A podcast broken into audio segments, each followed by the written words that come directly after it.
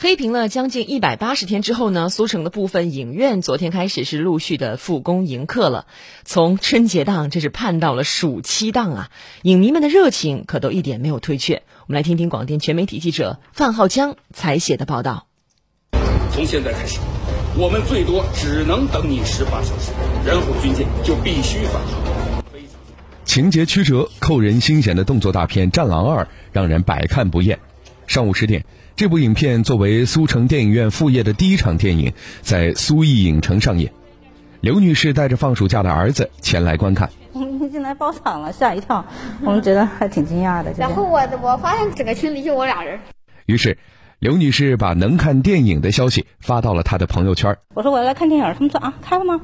嗯，很多人都不知道开了。其实现在那个暑假，还是很多家长是想带孩子来看的。上午十点三十分，新片《第一次的别离》首映，吸引了不少年轻人前来观看。他们中有放暑假的学生，有年轻恋人，还有演员的粉丝等。都戴着口罩，然后电影院会特意把那些位置都隔开。就买票的时候就会发现都灰色座位嘛，不能选。然后今天进门进厅的时候，那个工作人员也说，就是为了隔离开嘛，大家让安全一点。上高一的彭同学是个影迷，每逢有同学相约或有新片上映，他都会走进电影院。因为他觉得这是缓解学习压力的好方法。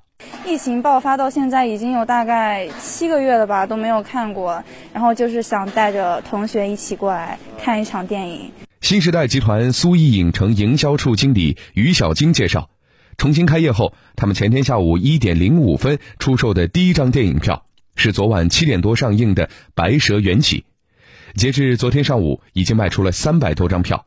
我们呢主打的是有一些复印影片，包括一一本是新上的《第一次的离别》，那么可能新片的售出的情况是比较良好，上座率比较好的呢是呃下午时间段跟晚上七点钟左右的场次。电影院复业后，电影票需要在网上预订，现场取票，实行交叉隔座售票，保证陌生观众间距一米以上，每场上座率不会超过百分之三十。前来观看电影的要准备好苏城码，体温三十七点三以内才能进入。观影过程要戴好口罩，原则上禁止饮食。据介绍，苏州大市范围内有一百七十四座影院影城，截至记者发稿时，已经有十八家复业的影院影城。停业近半年的电影院昨天迎来了第一批的观众，虽然人数不是很多，但是我们看到了电影业全面复苏的好预期。我们来听广电全媒体记者范浩江采写的报道。确确实实就是这个市场在这儿，然后大家都憋坏了。其实第一次看电影，还是在电影院看电影爽，是吧？各大影院影城复业的消息，通过微信、微博等渠道不胫而走。刘女士觉得，想让观众不断走进电影院。有没有好看的电影是关键，还得有更多的片源，因为现在选择面非常小，新片就只有个这别离别，然后那个题材的话，小朋友不是特别喜欢。电影的吸引力、竞争力都在片源上，各大影院影城复业后的主要精力就是联系影片发行单位，安排新片档期。新时代集团苏艺影城营销处经理于小晶。呃，七月底的话，我们会有像《搏击者》《多利特的奇幻冒险》《喋血战士》这样子的新片，也会陆续跟大家见面。呃，因为我们是才进行复工，所以我们近期的像复印影片，包括近期新上的影片，价格上都是比较优惠的，差不多是在呃三十到四十以内。苏城影院在积极引进片源、恢复市场的同时，还得到了苏影副业贷金融纾困产品的大力支持。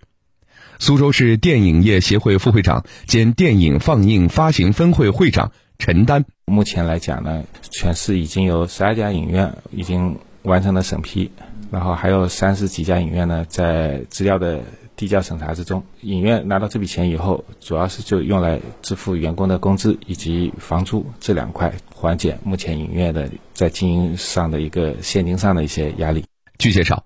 二零一九年，苏州票房十二点八九亿元，位居全省第一、全国第九。按照往年影院旺季运营成本来看，苏影副业贷的额度使影院能够负担十六个月的员工成本。复业以后呢，会有一个复苏期，差不多可能一到两个月的复苏期。如果有好的一些片子上的话，我相信可能在八月中下旬，基本上可能能恢复到原来的七成左右。如果全面的恢复，我估计最乐观的估计也要到十月份吧。